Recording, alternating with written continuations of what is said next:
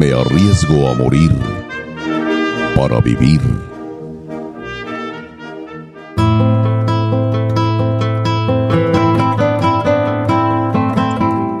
Cabalguemos juntos. Traigo en esta hora mi mano extendida sin dolo o desgarro.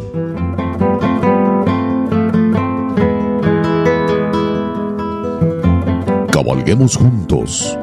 Traigo cicatrices de machete y lanza.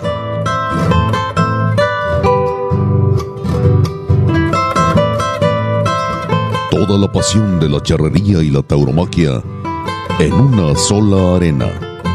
Arena mestiza.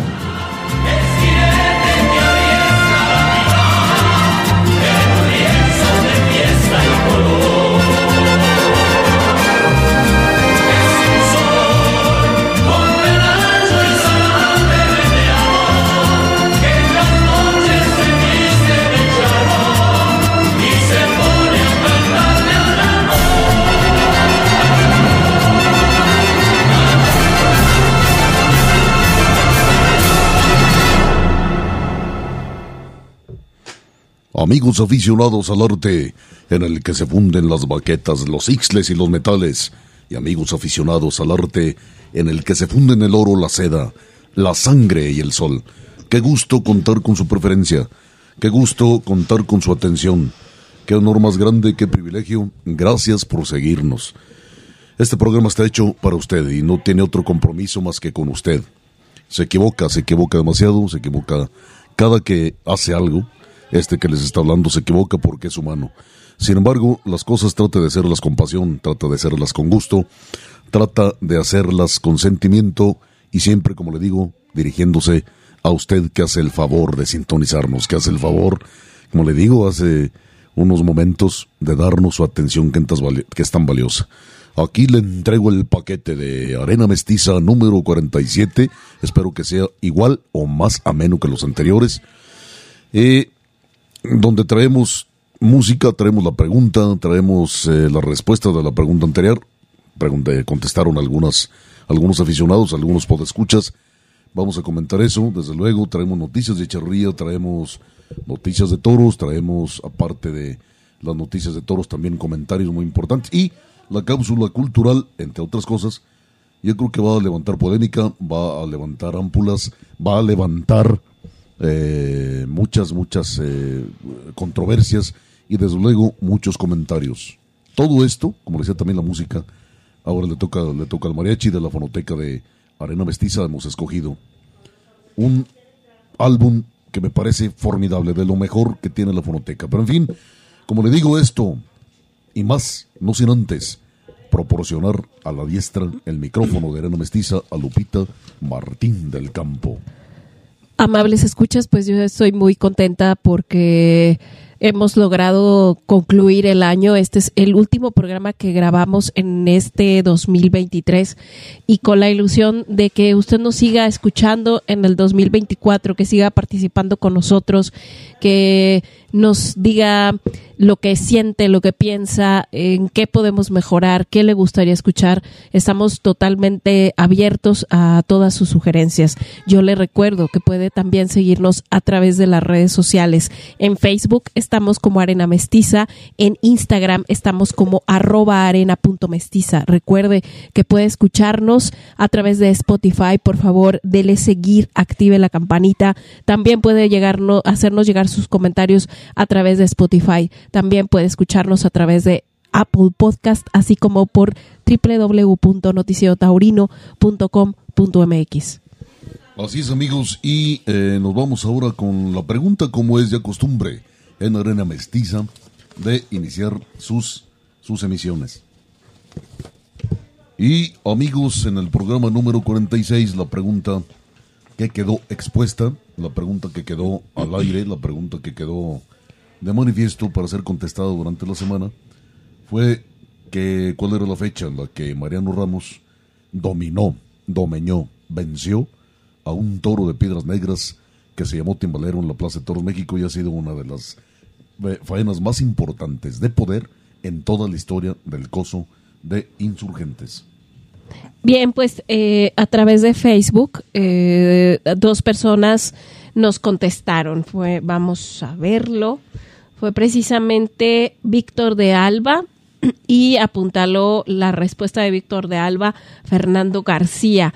Nos comentan que fue el 21 de marzo de 1982. Además, también eh, de Víctor de Alba y Fernando García, quienes les agradecemos que estén participando activamente con las preguntas que siempre planteamos. Enviamos un caluroso saludo a Marta Rita Gutiérrez, que nos comenta, eh, hace un recuerdo de su papá, su papá una gran persona que tuve el privilegio de conocer y de tratar un poco y nos era muy taurino, su papá de de, Martita y nos dice que nos dice lo siguiente, el gran torero charro, refiriéndose precisamente a Mariano Ramos. Mi papá taurinísimo, su primer gran ídolo de niño, don Rafael Rodríguez, el volcán de Aguascalientes, iba de chiquillo a verlo practicar trepado a una barda. Luego fue Manolo y ya, y siempre me decía que Mariano Ramos era un gran torero, pero muy humilde, por eso no se notaba tanto, pero que fue uno de los grandes. Así se expresa y ese recuerdo hace Marta Rita Gutiérrez de su papá y de Mariano Ramos. Sí, señora Martita, un saludo, un abrazo. Muchísimas gracias por tomarse la molestia de perder el tiempo escuchándonos. Muy amable, de verdad. Y efectivamente, hay muchísimo que comentar acerca de esta faena, acerca de Mariano Ramos, acerca de la Plaza México, acerca de la ganadería y desde luego de todo lo que envolvió aquella tarde del 21 de marzo de 1982 cuando se enfrenta, como le digo, y blandió la muleta, esgrimió la muleta, Mariano Ramos, yo creo que ha sido uno de los toreros más poderosos que ha habido en toda la historia del toro mexicano, y yo me atrevería a decir que mundial. Eh, era muy humilde, sí, efectivamente, y hay también mucho que comentar acerca del perfil eh, ya muy, muy personal de, Mariano Ramos, del torero charro de la viga, y ya viste la faena, Lupita, tú lo has visto, yo de por supuesto eh, la he visto muchas veces a través del video no estuvimos presentes aquella tarde del 82 en la Plaza de Toros México, pero sí hemos visto muchas veces la faena en video y como le digo, no solamente visto, sino la hemos, la hemos analizado la faena, ¿no? Y es impresionante por las condiciones del toro, un toro enrasadísimo, un toro primero en el tipo muy, muy marcado, el tipo de lo que es piedra negras. Toros normalmente acucharados de pitones, entre negros, de negros entre, entre pelados y cárdenos. Este me parece que era cárdeno oscuro.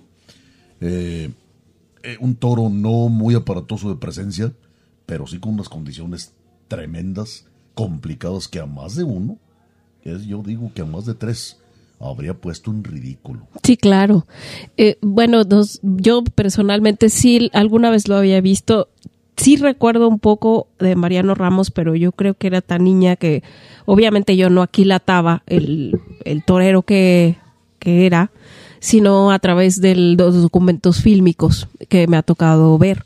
Realmente es un torero que muy poderoso, muy conocedor del comportamiento de los toros, eh, principalmente, bueno, en el ruedo, que era lo que veíamos, pero era un hombre que seguramente hacía mucho campo, era muy conocedor también del campo, del comportamiento del toro, y eso además de obviamente su, su intuición, pues le daba como resultado un torero poderoso que podía con, con todos los toros y que como tú bien apuntas, ese tipo de toros tan enrasados que a más de uno hubiera puesto en ridículo o, o no con él eh, era de admirar es, o es de admirar la manera al cual de lidiarlo bonito no fue.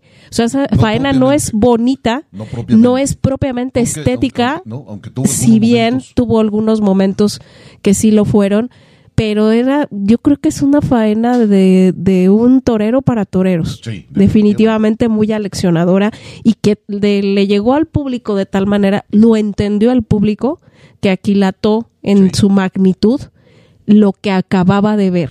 Eh, con, con, con Mariano Ramos y que el juez quién sabe qué estaría pensando o qué estaría viendo, que le vio uno, que le dio solamente le concedió una oreja, eh, que Mariano Ramos discretamente dejó en el piso y se fue a dar la vuelta al ruedo, ¿no? Pero yo creo que una gran lección de cómo lidiar, cosa que ahora se ve muy poco o casi no se ve, y que seguramente muy pocos toreros lo saben hacer, desgraciadamente, y y, creo que es una faena que a los jovencitos les eh, eh, serviría mucho ver, analizar para, para darse cuenta lo que es, eh, entre otras, ¿no? Pero hablando ahorita de esta, lo que es lidiar un toro bravo.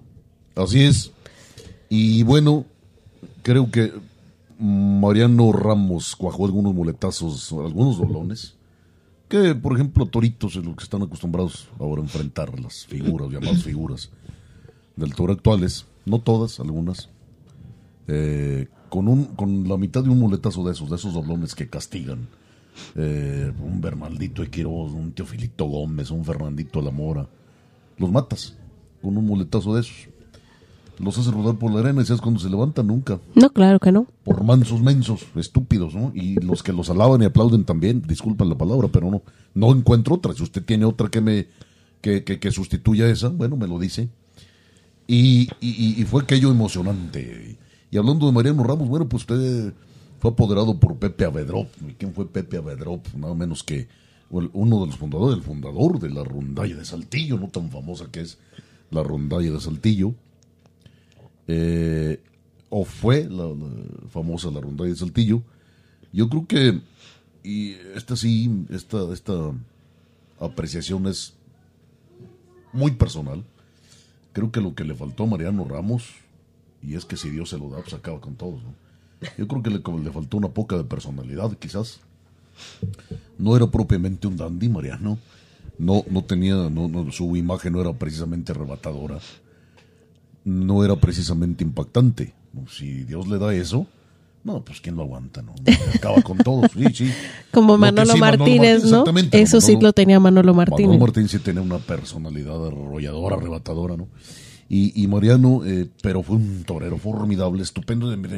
Y tuve el gusto, tuvimos el gusto, Lupita, de conocerlo, incluso entrevistarlo para El Sol del Centro, ¿recuerdas?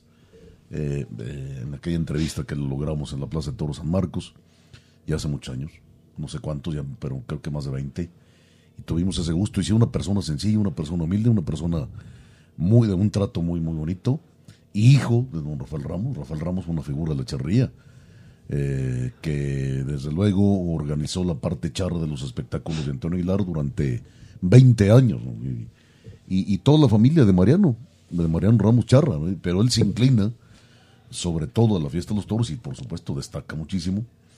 Eh, y esto se los digo de primera mano porque así me lo han pasado, me lo han pasado personajes, personas que lo conocieron muchas veces Mariano Ramos iba a no le hacía el gesto a ninguna plaza, ni a ninguna ganadería, ni a ningún alternante.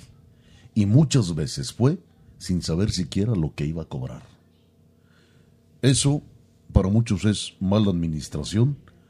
Yo para mí es, entre otras cosas, entrega, sencillez, humildad y ¿qué otra cualidad podríamos decirle a eso? Al final es amor, a, la profesión.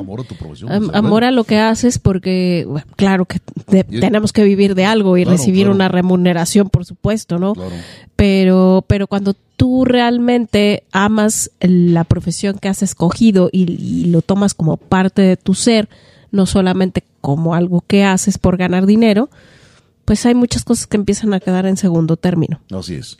Pero allí estuvo una figura del toreo, Mariano Ramos, para competirle a todos, al propio Manolo. Y a Curry Rivera y a Luis Cavazos ya no se diga, pues eso es otra cosa, ya, platicaríamos de ello. Eh, pero sí un torero poderosísimo, un torero para toreros, definitivamente. Y esta fue, la de Timbalero, solamente una de sus grandes faenas en la Plaza de Toros México y estamos hablando de faenas de corte de poder, de poderío, donde se encuentra un torero eh, con, gran poder técnico y con gran poder en la muleta, con gran mando, y toros complicados como fue ese timbalero. Recuerdo yo, por ejemplo, otro de Piedras Negras, de esto en la Plaza del Toreo de, de la Condesa, muchos años antes el maestro Armilla, Caparrótano, que era un toro aparatosísimo, traía un par de pitacos abiertos impresionantes y salió tirándole cornadas hasta el cielo el maestro de Saltillo se sabía todas a todas. Y ese es otro tema, ¿te parece? Me parece muy bien. Y ahorita estoy acordándome de algo que me dijo nuestra querida amiga Miriam Cardona, que si nos escuchas te mandamos un caluroso Hombre, saludo hasta allá, hasta la. Ciudad de México. Por supuesto. Porque comentábamos acerca de Piedras Negras. Aquí hace varios años se le dio un encierro sobre el cual había muchas expectativas. Al final el encierro no Sí. resultó lo que esperábamos. Nos fue mal. Eh, y también hizo- me hizo el comentario que se desilusionó un poco con el- tanto con el encierro como con el, el Zapata cuando fue su aniversario de alternativa ahí en Tlaxcala. Sí. Pero Sí. al final me dijo algo, pues de ver un manso de Teófilo Gómez a ver un manso de Piedras No, Negras, mil veces el de prefiero mil veces ver un manso de Piedras Sí, Negras, si en esas vamos. Entonces, pues bueno, mucho, mucho que comentar. Así es. Bien, amigos, ahora vamos a plantear la... Ponga usted mucha atención. Vamos a plantear la pregunta que se quedará, quedará colgada en el zarzo cibernético de este Arena Mestiza número 47 para que sea contestada en el número 48 en el, para el próximo, próximo sábado. A partir del próximo sábado. Y le corresponde a la charría Lupita Martín del Campo y no traigo, como nunca traigo nada preparado referente a eso, es lo que me va resultando aquí de manera espontánea en el programa. Eh, bueno, pues estuve con un personaje muy importante, eh, con mi hermano Alejandro Pedrero en el, en el cortijo de la laguna, en el rancho La Laguna, cerca de Lagos de Moreno, prácticamente pegado a eh, Lagos de Moreno, Jalisco, la tierra de Dios y María Santísima, por si usted no lo sabía, querido amigo. Eh, y, y con el licenciado Medellín, que luego vamos a abundar mucho acerca de él.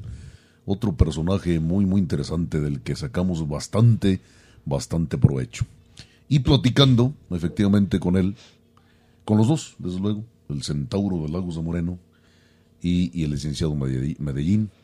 Bueno, ponga mucha atención. Díganos usted, y le voy a dar aparte una pista, pero díganos usted, amigo aficionado, cuál fue el primer torneo o el primer encuentro o el primer certamen charro donde se jugó dinero.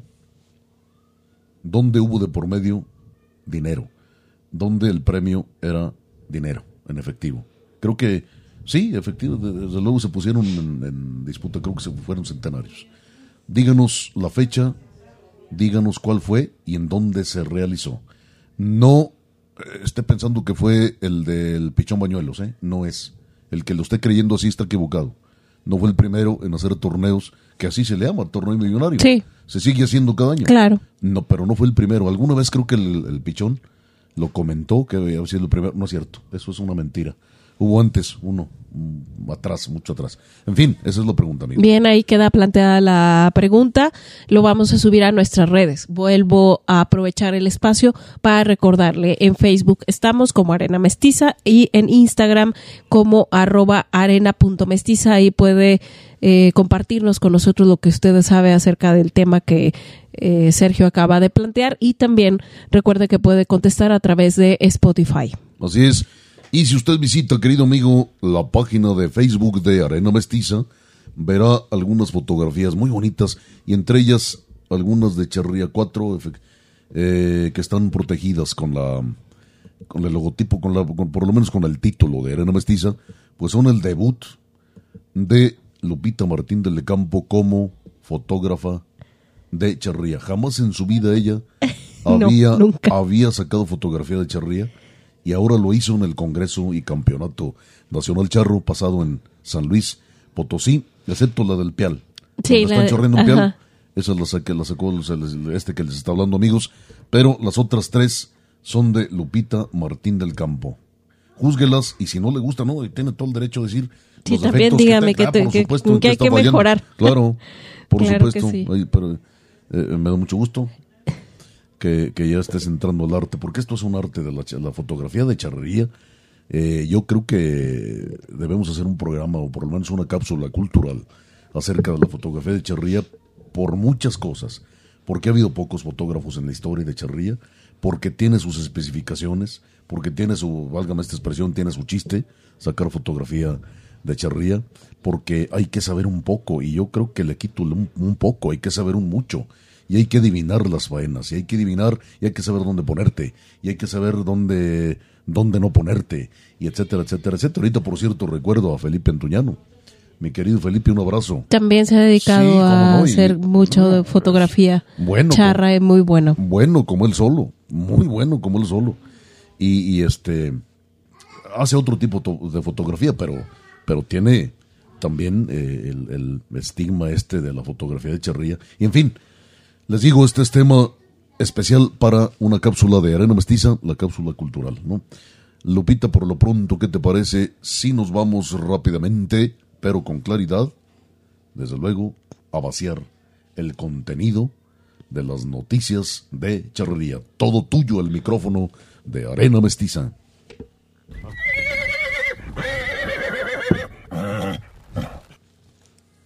Bien, pues eh, realmente aquí al final del año, como le decía, es poca actividad. Ahorita eh, hay algunos eventos, algunos lugares. Por ejemplo, ahorita hay un coleadero en Ochistlán. Lo puede estar viendo usted en vivo a través de la página, del canal de YouTube de la, de la Federación Mexicana de Charrería. El 30 de diciembre se dará allá en Tunalta, que está en, pertenece a la alcaldía de la Unión de San Antonio, Jalisco, el tradicional coleadero que siempre es para finales de año. En esta ocasión, pues yo le recuerdo que será el 30 de diciembre, justamente sábado, el día que estará escuchando usted este programa, pero si se encuentra por ahí, pues bueno, tiene coleadero para todo el día. Eh, también se ha dado a conocer el programa del vigésimo octavo campeonato millonario, este en Arandas, ahí en el, en el lienzo charro de Arandas, eh, que iniciará el miércoles 3 de enero y la final, o sea, serán charreadas eliminatorias 3, 4, 5 y 6 de enero y la final será el 7 de enero. El 3 ah, iniciará con una charreada que será a las 3 de la tarde, donde estarán eh, en todas las charreadas va a haber cuatro equipos: el Soyate, el Pitayo, el Secreto y tres regalos. Esos estarán, esos equipos estarán el miércoles 3 de enero. Luego el jueves 4 de enero hay dos charreadas, una a las 11 donde estará Capilla de Guadalupe, Rancho El Mirasol, Rancho San Carlos y All Horses Máquina 501 a las 3 eh, de la tarde, Tres Potrillos, Rancho El Diamante, Charros GB, Rancho El Laurel. Al día siguiente, es decir, viernes 5 de enero, a las 11, Guajuco, Santa Elena y los fundadores, eh, compadres de Monclova, Rancho San José A, y a las 3, El Quevedeño, Tequila Cuadra, Rancho Nuevo de Tepa y Rancho San Martín. Al sábado 6 de enero, igual a las 11 de la mañana, Charros RG2, Hacienda del Valle, Tequila Hacienda Vieja A y Angli, Anguiplast. A las 3 de la tarde, Tamaulipecos, Villa Oro, Villa Oro, Rancho Las Amazonas y tres potrillos. Ah, y como le comentaba, el día 7 de enero serán las finales por allá en el precioso Arandas, Jalisco.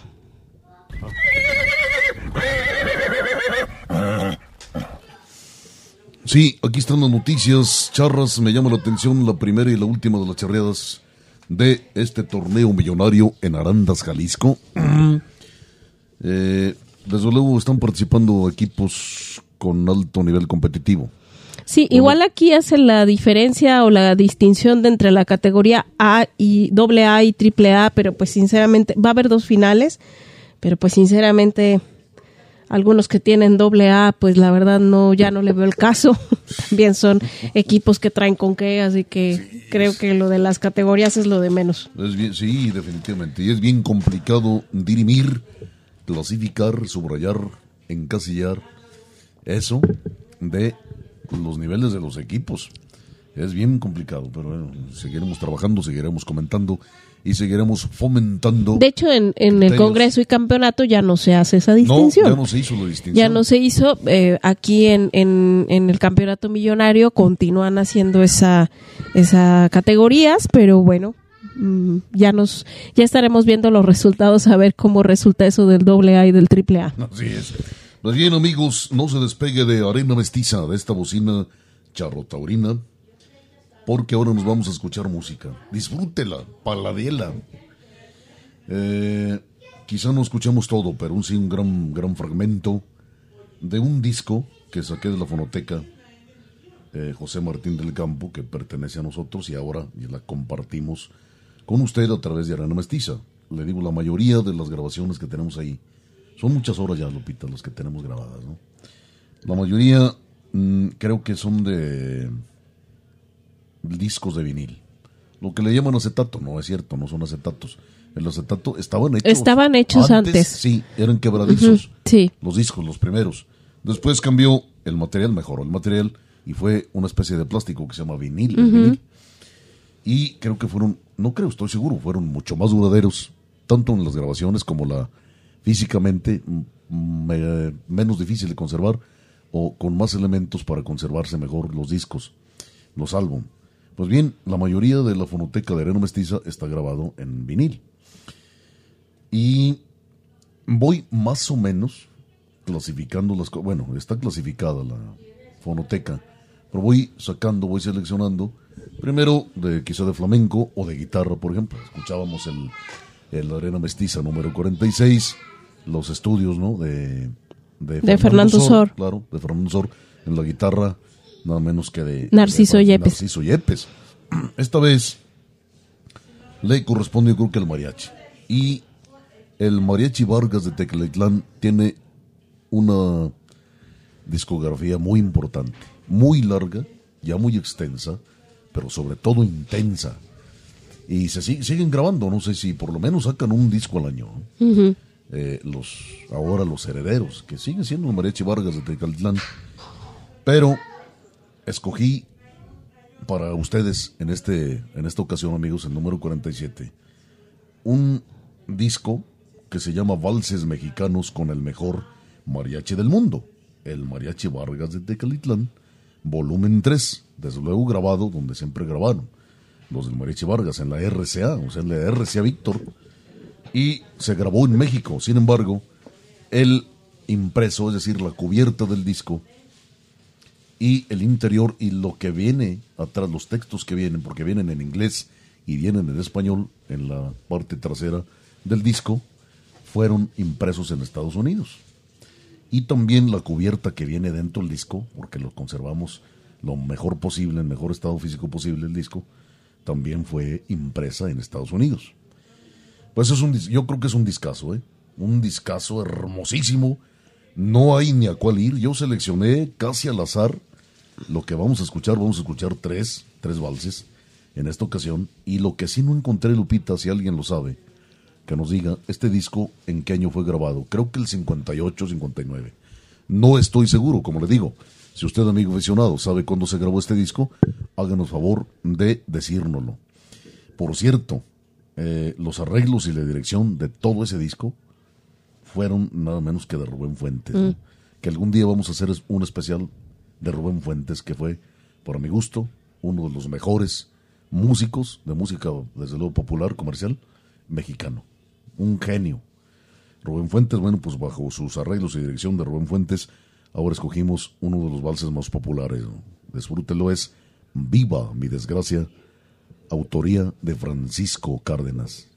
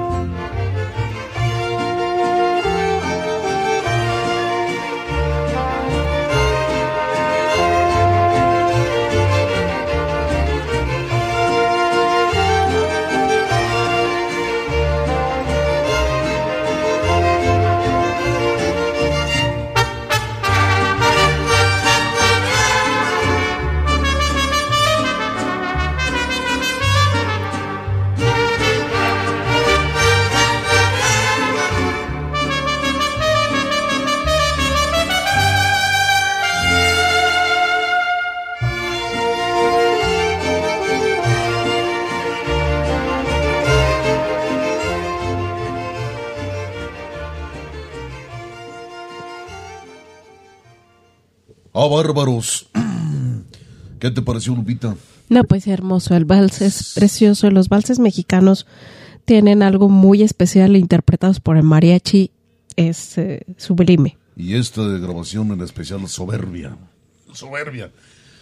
Bien, el programa número 46, el anterior, quedamos en deuda con usted. Le pasamos la primera parte de la entrevista con Vicente Ruiz del Soro y le decíamos que íbamos a pasar en este programa la segunda parte. Y aquí la tiene, con todo gusto y con su venia, con su permiso, con toda su licencia. Ojalá que la disfrute por la calidad del personaje, nada menos que el matador de toros valenciano, Vicente Ruiz del Soro, que ya comentamos acerca de él en el programa número 46. Lupita, adelante. Me fui, esta noche dormí en casa de los Lozano, me apoderaban ellos. La tarde siguiente toreábamos Bonito Maracay, Víctor Méndez y un servidor. Una corrida de Martínez Benavides. Yo, el maestro Antoñete, en paz descanse, que fue otro tipazo, eh, toreaba al día siguiente en Almería y vi que el maestro dio el paso adelante en Almería. Dijo que lo mejor orgullo que podía tener un torero es seguir demostrando la seriedad, la hombría, el respeto. Era toreando. Y yo vi que el maestro dio el paso y dije, pues yo también lo voy a dar. Esa tarde estaban enterrando al difunto José y se quedó un mano mano porque Víctor Méndez cayó desolado, abatido del dolor y se quedó la corrida con un mano mano.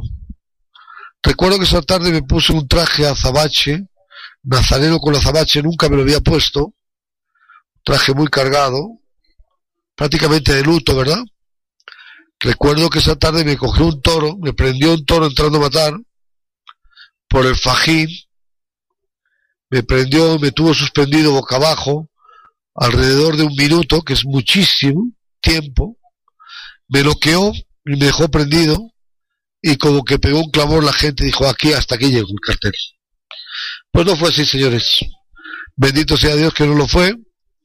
Esto fue el 85 y he estado hasta el 94 de matador de toros que me apartó una lesión también es verdad que fueron muchas jornadas las que tuve en mi carrera.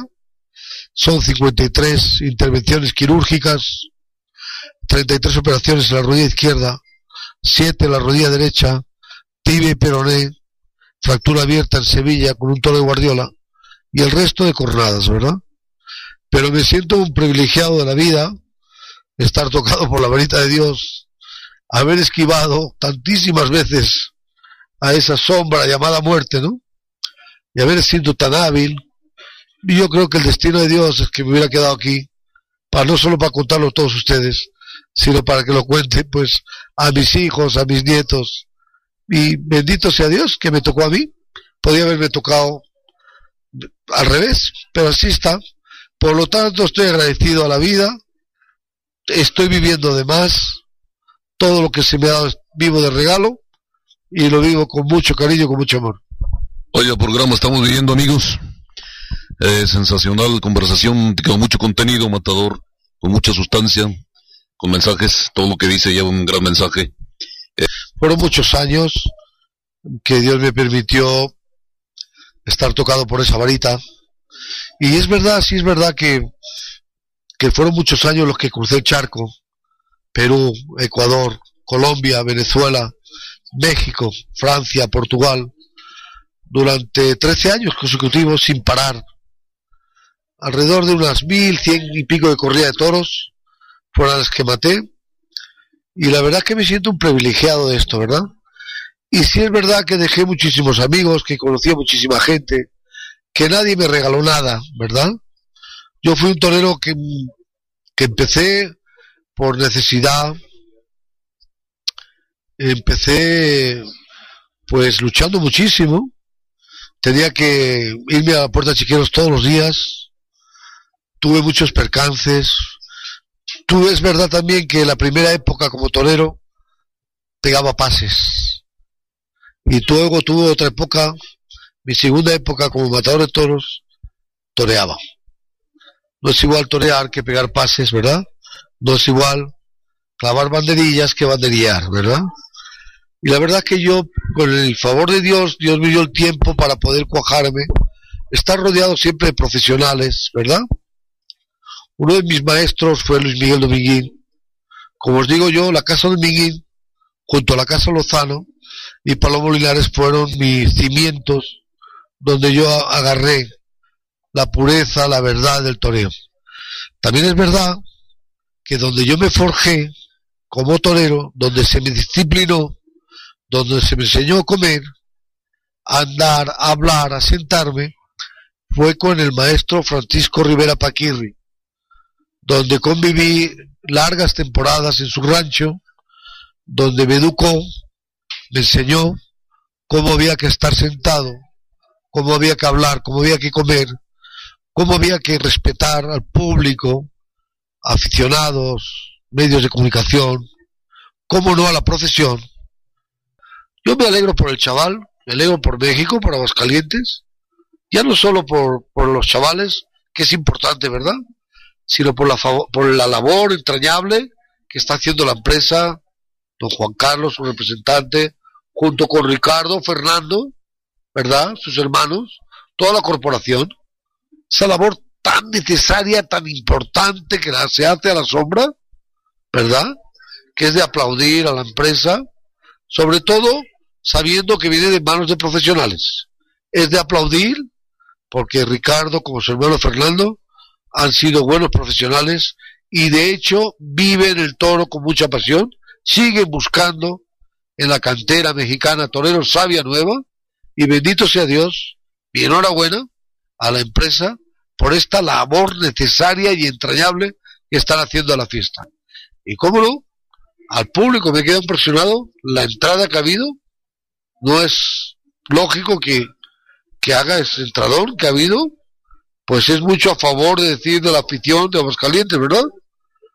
Pues a eso también hay que darle un sobresaliente a la afición y enhorabuena por haber correspondido a la novillada, a los empresarios y a ustedes los medios que tanto bien hacen, ¿verdad? Que lo divulgan, lo cuidan, lo miman, lo tratan con esmero y cariño, porque la fiesta está falta de cariño, ¿verdad?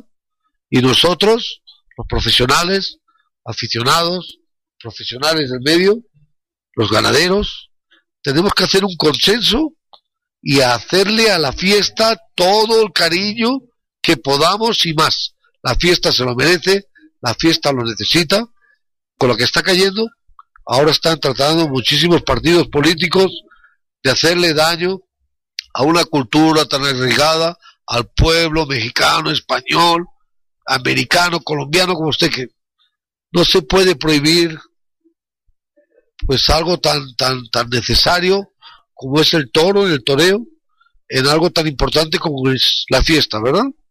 Nosotros tenemos que empezar a cuidarla hablar más de la fiesta, a blindarla, como se ha dicho que se ha blindado vuestra feria Aguascalientes, vuestra ciudad. Así tenemos que empezar ya a hacer un comunicado que pase a Guadalajara, a todas las plazas de vuestro país, para que no lleguen, porque ya me han dicho, me han sonado las campanas, que ya en México están empezando ya a tambalear la, un poco los medios políticos. Por favor, vamos a ayudarle a la fiesta. Si cabe más, vamos a protegerla, vamos a blindarla y nunca podrán con ella, pero vamos a ayudarle. La fiesta necesita de nosotros ahora más que nunca. Sí, de acuerdo. Sí, se merece un aplauso esto, ¿eh? De verdad es que es... Créanme que son momentos difíciles que estamos pasando ahorita para...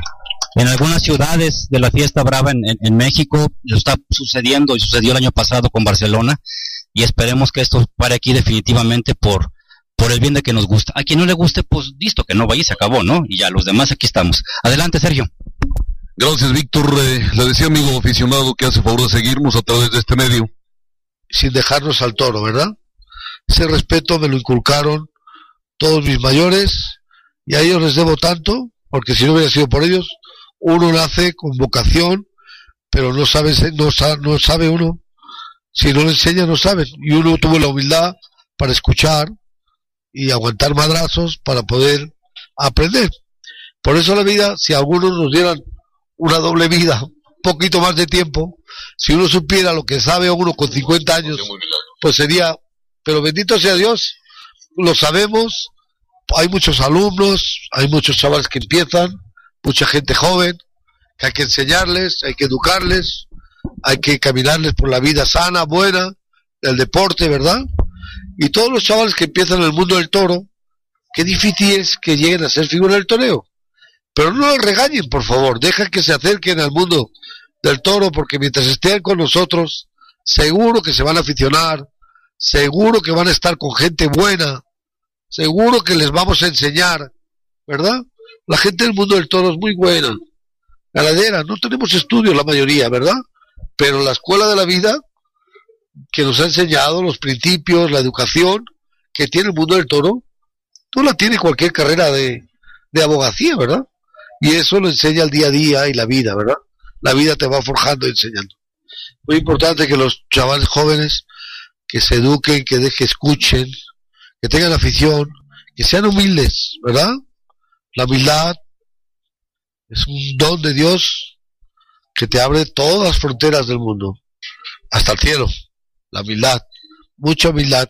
Nunca creerte nada, cada día es un día nuevo, siempre es un volver a empezar, no dejarse, ¿verdad? Amigos, aquí tiene con mucho gusto, con mucha añoranza y ahora con mucha nostalgia la segunda parte de la entrevista que logramos con el con Vicente Ruiz del Zoro, me parece que una extraordinaria persona, con unos conceptos que van mucho más allá y que se pueden aplicar mucho más allá de la fiesta de los toros, es decir, a cualquier actividad a la que te dediques, Lupita y amigos, ¿no? Eh, me emociona muchísimo, porque además recordar aquellas noches con don Pedro Julio, que ya físicamente no está con nosotros, se fue hace algunos años, seguimos con una gran relación con, con el hermano Pedro Julio Jiménez López, que nos sigue aguantando, ¿no? sí, sí. Y sigue apoyándonos sigue en todo. Apoyando. Y en aquella, en aquella época, en aquellos tiempos de este programa de Toreando la Luna, él, él soportaba estoicamente eh, todos los embates del clima porque a veces hacía mucho frío. Y, y el acarrear el, el material, el acarrear el equipo técnico, etcétera, etcétera. Ese es un aspecto muy importante que, que yo creo que siempre le agradecí y ahora se lo, se lo agradezco nuevamente. Gracias, Pedro Julio. Y, y a don Pedro Julio, desde luego, hacíamos ese programa con mucho gusto.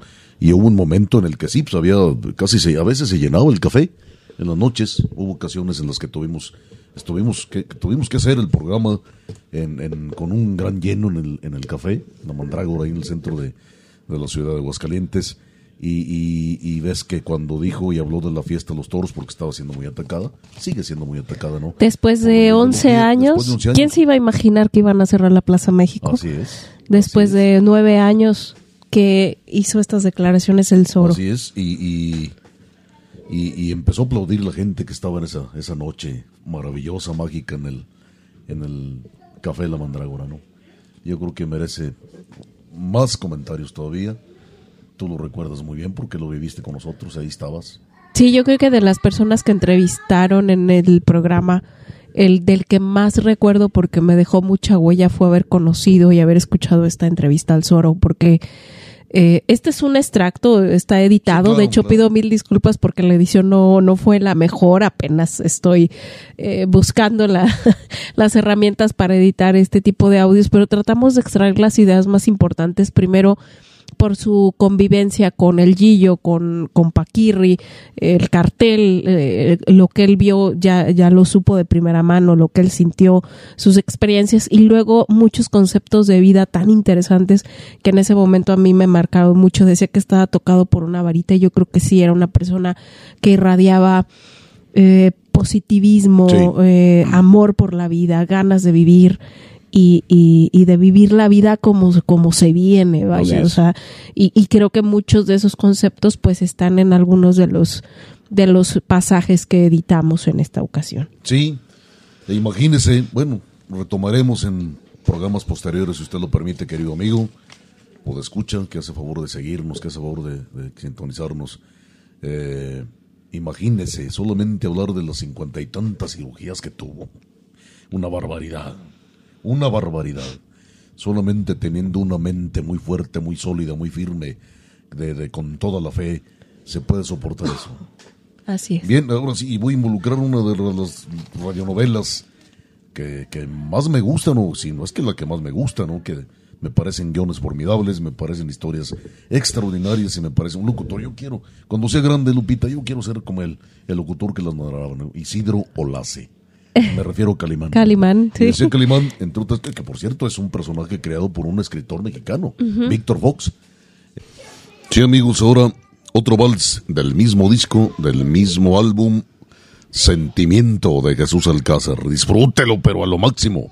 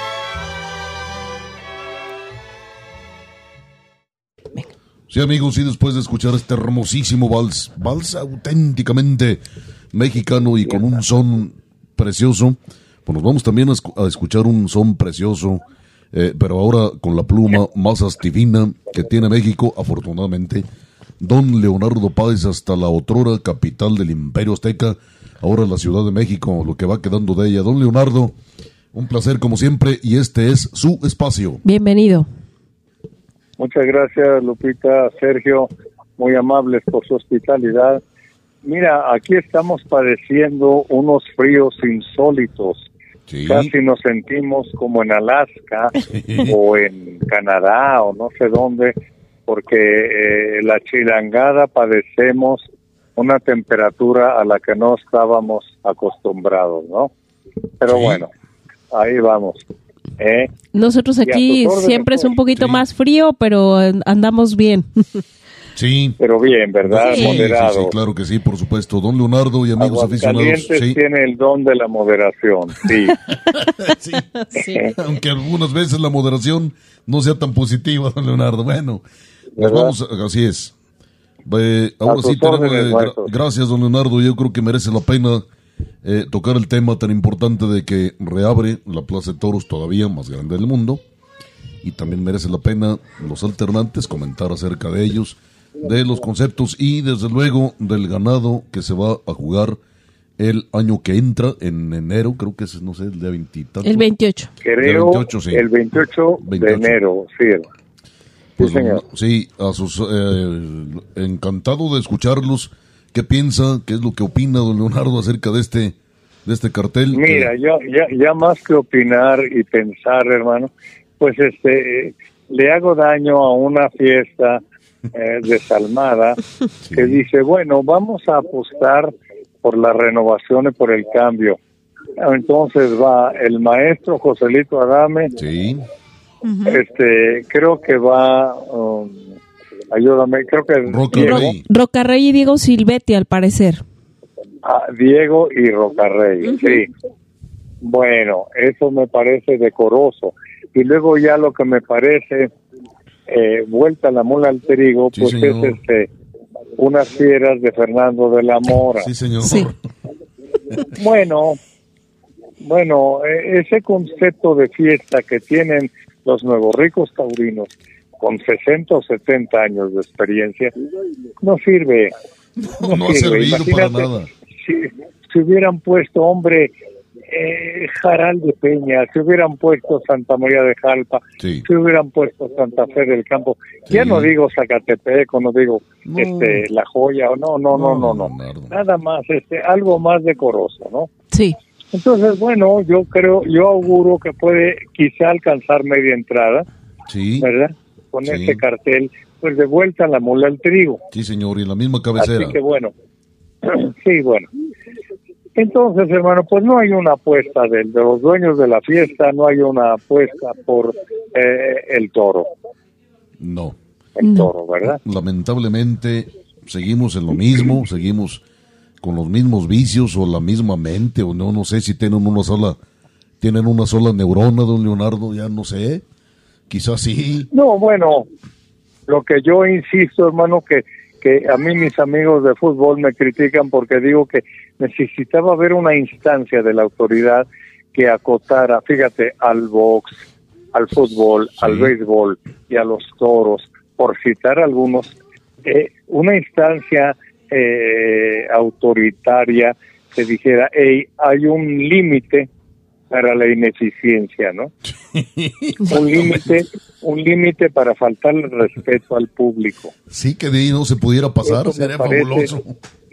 Me parece que sería maravilloso, pero bueno, los gobiernos le hacen como pueden, no como quieren ni como deben.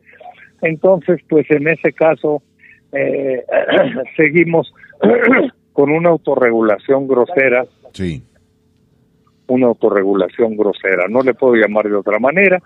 El público pues hace lo que puede y, los empresarios pues hacen como que hacen. Sí. sí. No hay rigor de resultados. No, señor.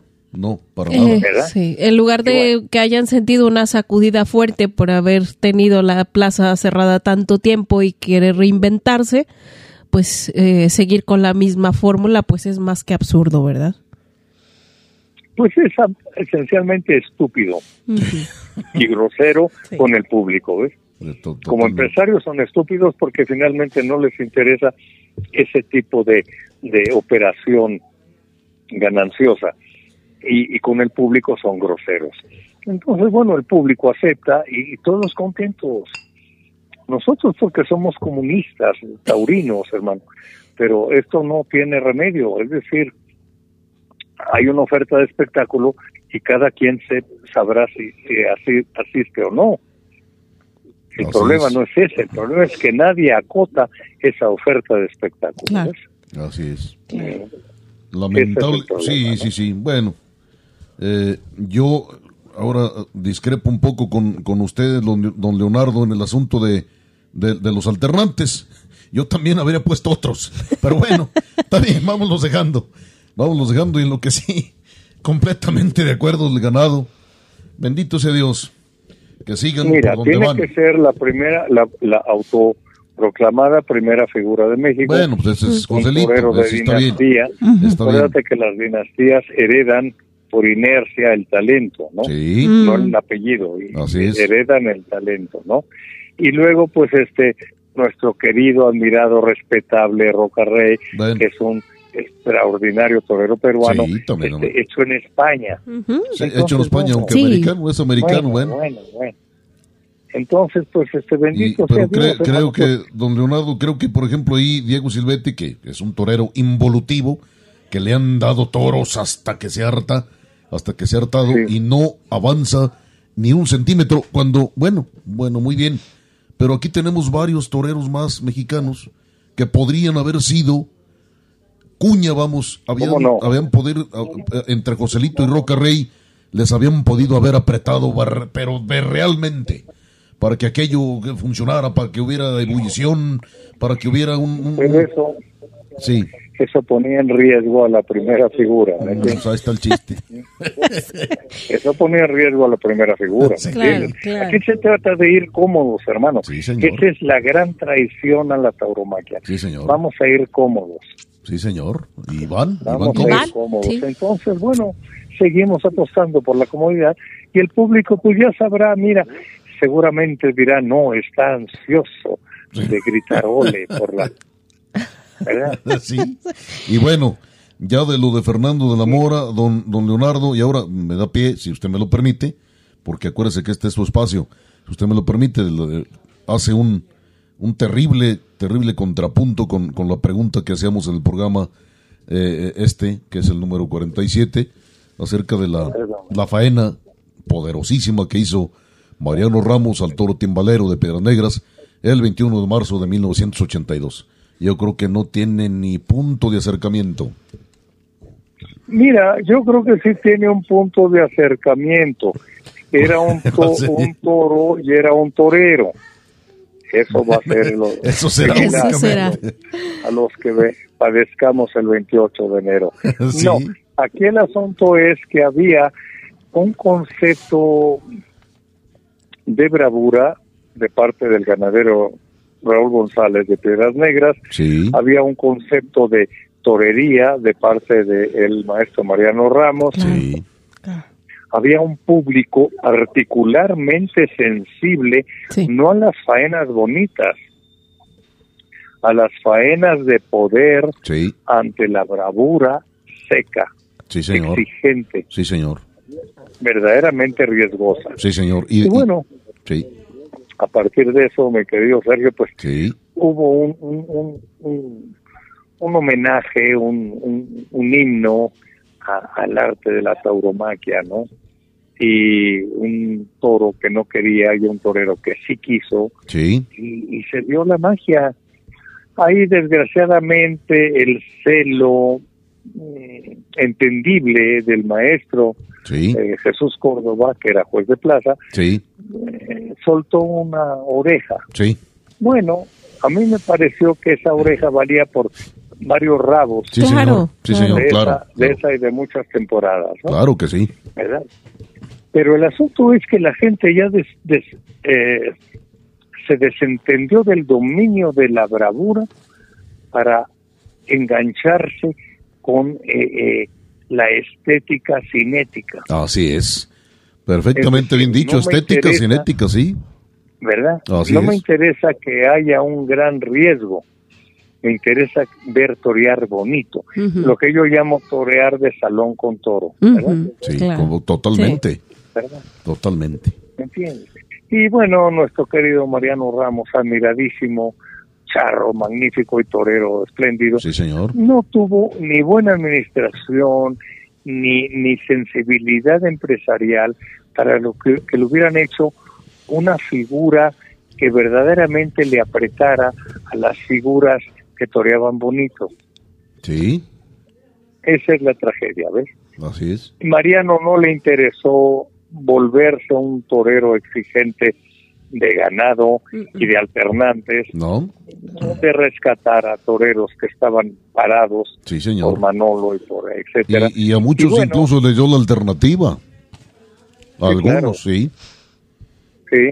Entonces, hermano, pues es la misma gata revolcada y Sí, señor. eh, Dios nos acompañe y nos dé paciencia y, y a la empresa pues talento para aguantar este tipo de oferta, Sí, señor. porque no te digo, no hay una instancia de gobierno que diga, oye, es una concesión, no Sí. eres propietario de una tradición, ¿no? Así es. Claro. Exacto. ¿Verdad? Sí, Que hay- eso sería importante. Que hay una diferencia muy grande entre una, un concepto y otro. ¿no? Sí, sí. Mm. Y yo lamentablemente, don Leonardo... un eh, vacío, sí, un vacío, queridos amigos, perdóname, sí. de No, no, sí, sí, autoridad sí. Sí, que no que no la ejerce en términos de una exigencia de resultados a partir de unos términos de concesión, ¿no?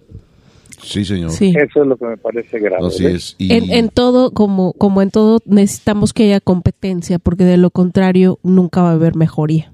Así es. La competencia es Claro lo más no. importante. absolutamente, Lupita. La gente necesita emocionarse Sí. y apasionarse. Sí, señor. Si van a divertirse, bueno, pues estamos arreglados, ¿no? No, seguro. Y pues qué triste yo hace cosa de, de un mes o 22 días en, en la columna de mi columna de Puyazos deseaba equivocarme, pero más o menos me imaginaba yo el cartel de esta reapertura en la Plaza México y me equivoqué con muy poco, lamentablemente. Sí. Lamentablemente.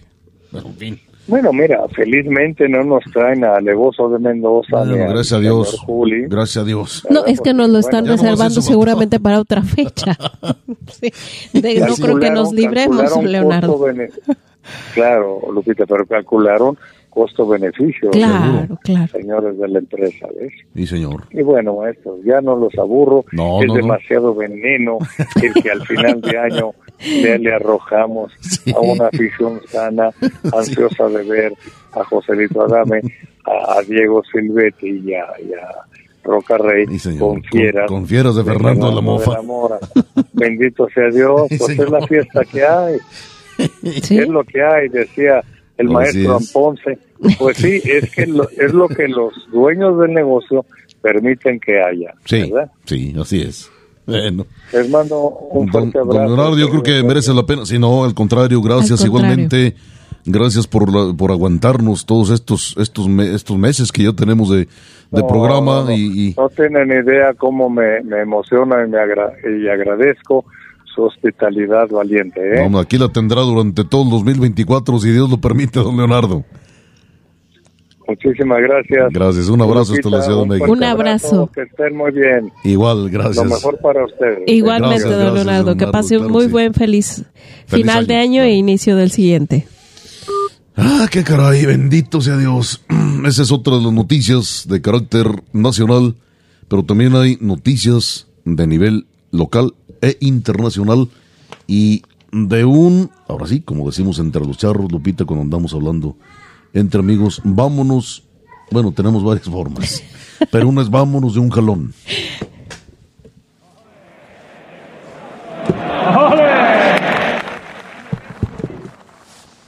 Comencemos un poco por el tema de las internacionales. Bueno, ah, obviamente el acontecer taurino ahora está en la Plaza de Toros Cañavera, Cañaveralejo de Cali, Colombia.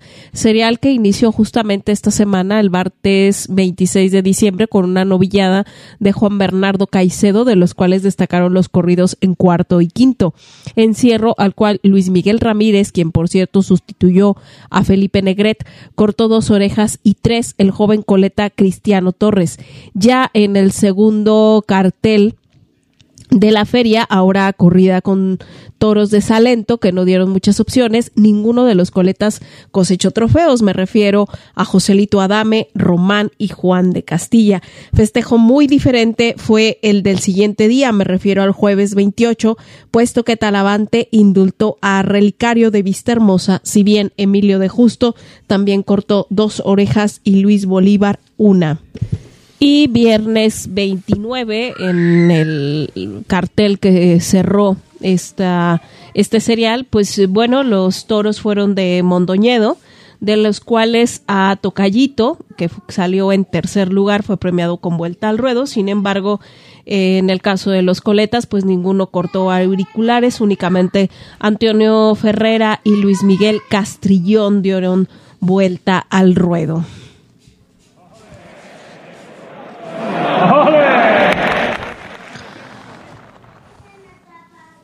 Y en el caso de las nacionales, pues bueno, vamos a recordar que hubo varios festejos durante la Navidad, pero quiero destacar únicamente la que fue anunciada en Uriangato.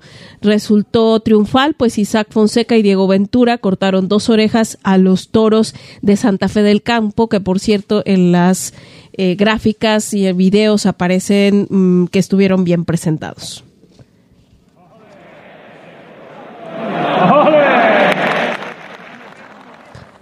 Durante esta última semana de, del año que estamos por terminar, pues se han presentado va- varios carteles. Durante, eh, eh, para el, caso de la Plaza de Toros Ranchero Aguilar, eh, me refiero a Tlaxcala, está presentado un cartel para el 10 de febrero. Saldrán astados de Barralba para Juan Pablo Sánchez, Sergio Flores y Alberto Ortega. Por supuesto que también se ha dado a conocer los carteles de la Feria de León, Guanajuato, puesto que es, digamos que de las ferias, eh, de la, la primera feria eh, aquí en México de cierta importancia y se los comento a continuación. A lo mejor usted ya los vio, pero pues le invito a que los recuerde y, los comentemos. Iniciará el sábado 20 de enero. Los estados serán de Los Encinos para El Payo, Rocarrey y Arturo Gilio. El 27 de enero, este será sábado también, estados de Rancho Seco para Juan Pablo Sánchez, Arturo Saldívar y Ginés Marín. Sábado 3 de febrero, eh, toros de, de La Mora para Joselito Adame, Diego Silvetti y Juan Ortega. 10 de febrero, sábado también, toros de Tenexac para El Zapata, David Galván y Luis David. Sábado 17 de febrero, corrida de rejones, toros de Bernaldo de Quirós. Para Pablo Hermoso de Mendoza, Guillermo Hermoso de Mendoza y Fauro Aloy. Y cierra esta feria de León, Guanajuato, el sábado 24 de febrero. Los estados están anunciados de Pozo Hondo para Talavante, Leo Valadez y Diego San Román. Si bien, continuando con el tema de la Plaza México, que eh, pues ya lo empezamos a, a comentar con, en el enlace con don Leonardo, han dado a conocer, eh, si bien faltan algunas formalidades, la verdad, para reabrir la Plaza México de manera legal, eh, pero bueno, se espera que ahora que se abran los juzgados a inicios del año, pues estas formalidades eh, se den por por hechas y concluidas. Entonces, pues se han dado a conocer algunos nombres para la temporada. Por ejemplo, lo que ya comentábamos, este cartel Roca Rey, Joselito Adame y Diego Silvetti con astados de Fernando de la Mora para el 28 de enero, cartel con el que se reabrirán las puertas. Han pensado que Isaac Fonseca se presenta ante los capitalinos el 4 de febrero. Uno de sus alternantes sería Sebastián Castella y para el aniversario es muy posible que esté acartelado Pablo Hermoso de Mendoza. Otros nombres que se han dado a conocer y que ha barajado la empresa pues son el de los extranjeros Talavante y Roca Rey. De lo demás pues no hay ningún detalle.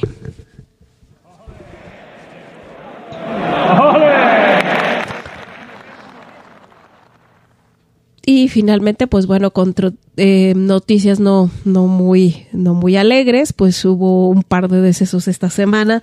El 26 de diciembre fallece en Monterrey Armando Guadiana Tijerina, tras algunos años de estar luchando contra el cáncer, y José Luis Ornelas, eh, tras caer en coma durante 10 días, feneció esta misma semana en la Ciudad de México. Bien, aquí tiene usted los noticias, paquete abundante sobre todo. Mucho que comentar, Lupita, yo lo que me declaro, me declaro que, definitivamente más ignorante de lo que soy, ya no entiendo de la fiesta, ya no entiendo nada, o casi nada. Eh, los carteles de León, Guanajuato, como bien decías, el cartel de la Plaza de Toros México, el que reabre las puertas de este todavía, cosa más grande del mundo. A veces ya no sé si me tengo que poner a reír a carcajadas o de plano sentarme a llorar. Oye, déjenme aclararle que, no es, o sea, no, no es por el Día de los Santos Inocentes. No, no, no, no, no, no, no, es, cabal. es cabal. Eh, ya no le pudimos hacer la broma del Día de los Santos Inocentes, pero es que esto no es broma. No, no, no, no. Bendito sea Dios. Así estamos, así son, así somos. Somos, diría tres patines a tú también, chico. Pues sí. Eh, cuando estabas comentando, ¿no cree usted, amigo aficionado, que hace favor de sintonizar, que hace favor de escuchar el podcast de Arena Mestiza? Eh, que nos ponemos de acuerdo, mi hermana y yo, casi no nos vemos, más bien no nos vemos en toda la semana porque ella tiene su trabajo y yo el mío y están un poco geográficamente no tan, no tan retirados, pero sí, cada, cada uno anda en su espacio físico. Y, no nos ponemos de acuerdo para nada, pues, más o menos programamos algo, más o menos planeamos algo de arena mestiza, pero no, no sabía yo de, de, del cartel de la Plaza de Toros México, por ejemplo. Entonces, cuando estabas diciendo el cartel de la reinauguración, de la reapertura, yo me imaginé más o menos cuándo iban a mandar a Hermoso de Mendoza. Sí, efectivamente, está para el aniversario. Para el día 5, por supuesto. Por supuesto, pero eh, va a León, Guanajuato, Hermoso de Mendoza. Pero yo me pregunto, por eso digo, es que ya no sé de la fiesta de los toros. Nunca he sabido, ahora menos. Que por cierto, el día del aniversario de la Plaza de Toros México va a caer en lunes. Lunes. Es, es puente. Cinco, Sí, es, un puente el formidable. día 4 es domingo y el lunes es cinco. Que los mexicanos casi no nos gustan esas cosas. Claro, casi no. y, mucho, muy pocos eh, mexicanos realmente saben por qué es importante también la fecha. Sí, Pero bueno. Aunque lo sepan o no lo sepan, la viven, eso sí. sí. y bueno, yo me pregunto, a ver, ¿de qué se trata? Berna, eh, eh, Pablo Hermoso Mendoza, ya, ya, hemos comentado también muchas veces, queda muy lejos de esto. Sus dotes como jinete, sus dotes como un caballista, sus dotes como, como, un, como un hombre de caballo fuera de serie. Okay. Como su aportación al rejo, Sí, a la historia del sí, rejoneo, está muy lejos. etcétera. Sí, claro. Pero yo me pregunto, ¿por qué escoger ganado de uno de los más grandes enemigos que ha tenido la fiesta brava? Ese es Bernaldo Quiroz y se llama Javier Bernaldo. Repito también porque un día de estos me matan. Es capaz de que me secuestran y me, ya me encuentran mi cuerpo no sé dónde. No, no, no. Estoy hablando del asunto estrictamente Taurino. público y taurino de Javier Bernaldo. No su persona. Yo no, en lo personal, no me meto ni con mi hermana ni con mi madre, mucho menos me voy a meter con otras. A lo mejor me meto con mi esposa, con la que fue, y eso con ciertas reservas, ¿no? Mucho menos me voy a meter con otras personas, ¿no? Esto es estrictamente público de lo que ellos han hecho público, que es su participación en lo que es un acto público, que es una corrida de toros. Javier Bernaldo es un maldito, es un desgraciado, de los más grandes enemigos que ha tenido la fiesta de los toros. Un espectáculo que en México acaricia los 500 años. ¿Por qué Hermoso de Mendoza, sinvergüenza, ratero, maldito sea, escoge de Bernaldo de Quirós?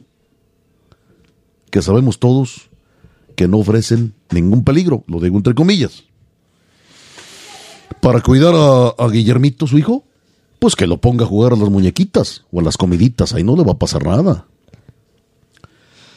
Por salir con el, con el menos o el menor riesgo posible, pues también que se vaya, que no salga a rejonear y nunca le va a suceder nada. Y, yo, y otra pregunta, y tengo miles para él, nada más para él. ¿Por qué no hace esto en España? Y yo me pregunto, y quienes hacen empresa o el que hace empresa, el monopolio, que ya lo sabemos, ahí de repente surgen al- algunos, muy pocos empresarios románticos que se juegan lo que tienen y a veces hasta lo pierden. Pero en fin, normalmente, o vamos, no, no, no normalmente, sabemos que ahora mismo y de hace muchos años para acá, la fiesta mexicana está manejada o bajo el criterio de un, de un, de un empresario, que es el monopolio de los Bayeres. ¿Por qué? ¿Tú tienes la respuesta, Lupita? No. Y yo me pregunto Bueno, por sí qué. hay respuesta, pero no es una respuesta de, de algo que, que sea lógico y, y todo hace menos bien a la fiesta, al contrario. Yo creo o sea, que la respuesta sí hay, pero no, no es lo que va, va a beneficiar a la supuesta fiesta que defendemos. Así de fácil. Pues es más bien como encaminado a terminarla, como si no hubiera suficiente con las presiones, la ideología internacional y demás intereses a nivel internacional que no tiene nada que ver con la fiesta de los toros, pues, pero que sí es ideológica. O sea, res- las respuestas las hay. Que son a, a favor de los toros, eso sí, no, no existen, no son. aquí el que paga no manda. Y, y tengo una anécdota y muchas anécdotas, ¿no? De, de- se la voy a resumir. No le voy a, no vale la pena, son cosas muy personales, pero alguna vez le dijeron a, a- a mi abuelito, ¿no? El papá de mi mamá, tú pagas tú mandas. Y si te equivocas, vuelves a mandar. Pues la Plaza México parece que no entiende eso.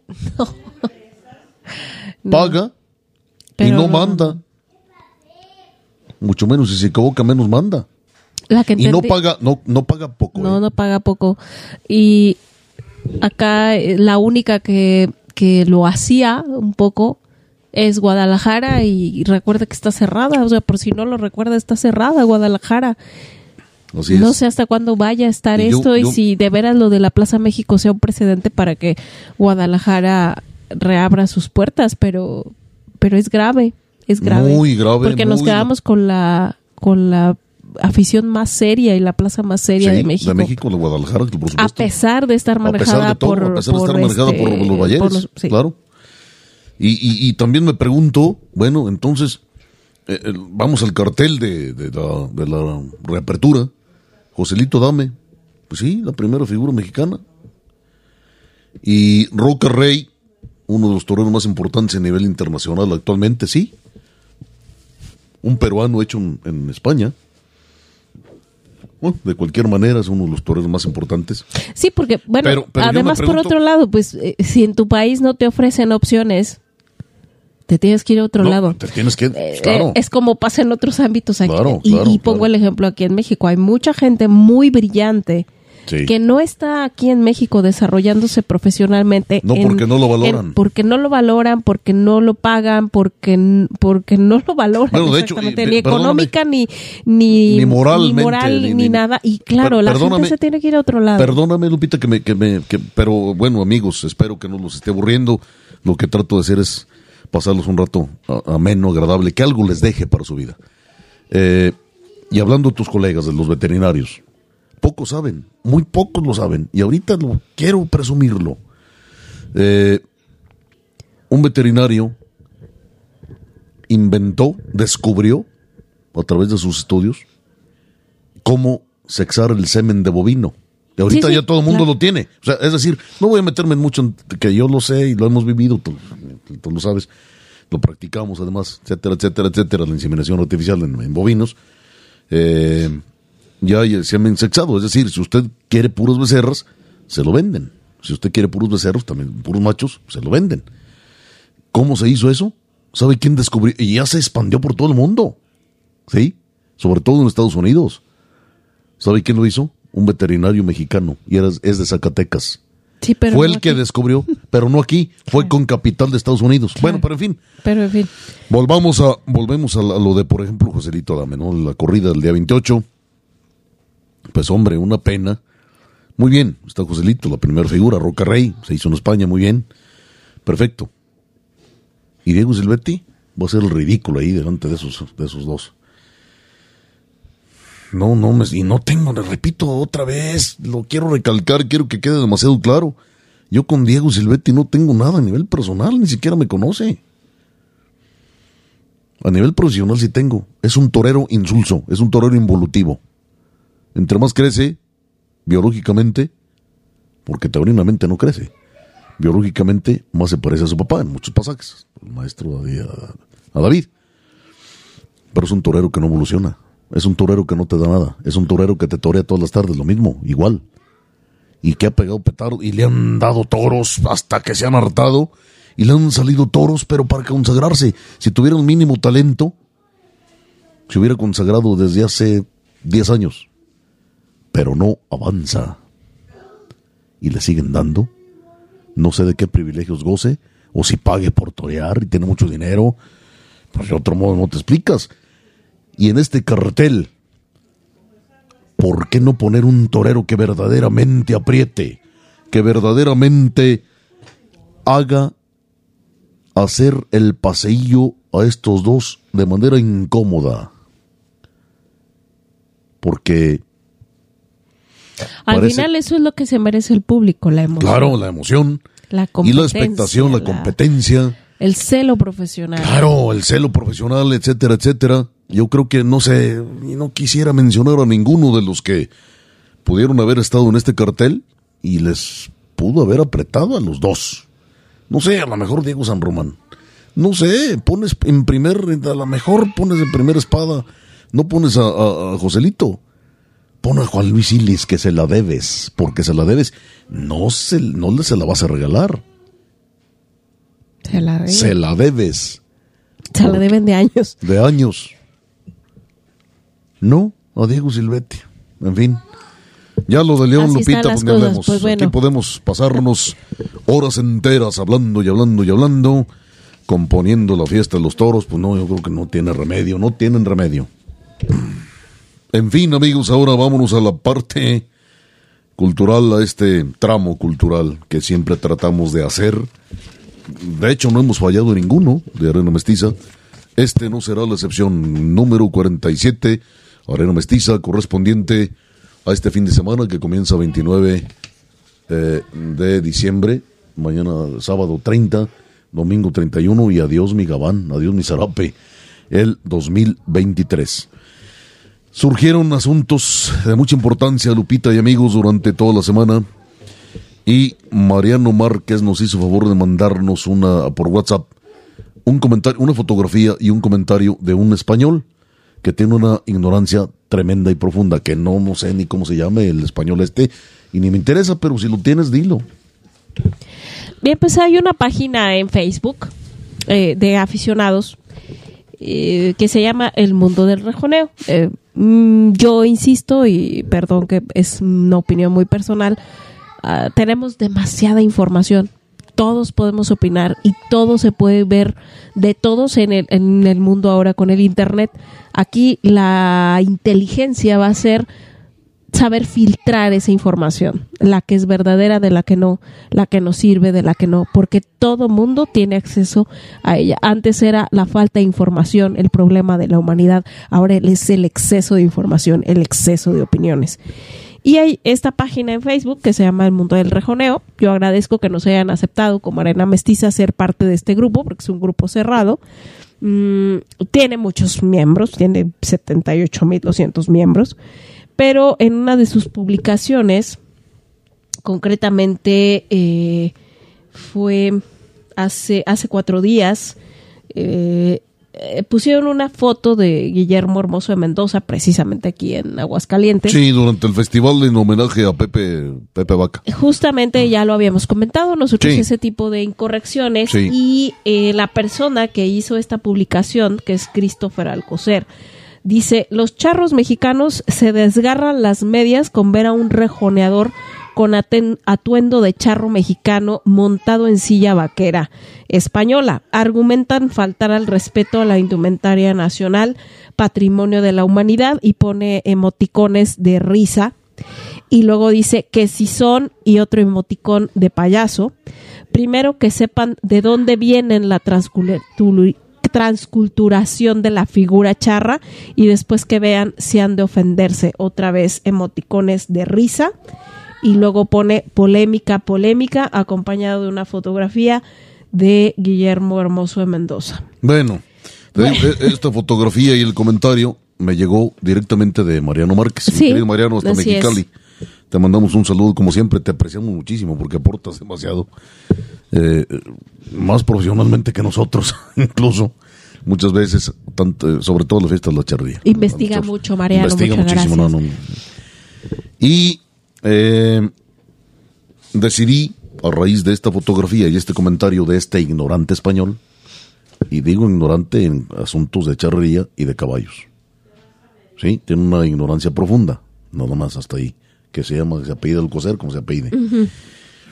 Eh, y decidí, como le digo, hablar en este episodio cultural acerca del traje de charro. La Sí. historia, podemos pasarnos horas y horas y horas, y días y días, semanas, semanas, hablando de ella, de la historia del traje de charro. Solamente del traje, ya Sola- no hablemos esa- de no, los no, ya no arreos, hablemos ¿verdad? de los arreos, no, no, no, del traje, del traje. Y resulta de que seguramente hubo comentarios Hay muchos eh, comentarios. en- críticos Sí. acerca de Guillermito, de, de Memín, de- vamos, de Guillermo, el hijo de Hermoso Mendoza, de Pablo Hermoso Mendoza, por el traje que sacó en el festival de la Plaza de Toros Monumental de Aguascalientes, que fue en homenaje a don Pepe Vaca, ganador de la punta, que por cierto se jugaron, se jugó ganado de la punta. No es Aguascalientes, la punta Jalisco, Lagos de Moreno. Somos vecinos totalmente de ellos, ok. Y mm, muchas cosas, Lupita. Una de ellas, nosotros no criticamos que se monte en una silla española. De hecho, creo que no es el punto y No creo es que el es el- la menor incorrección que no que sea que no sea imbe- que no sea imbécil al coser.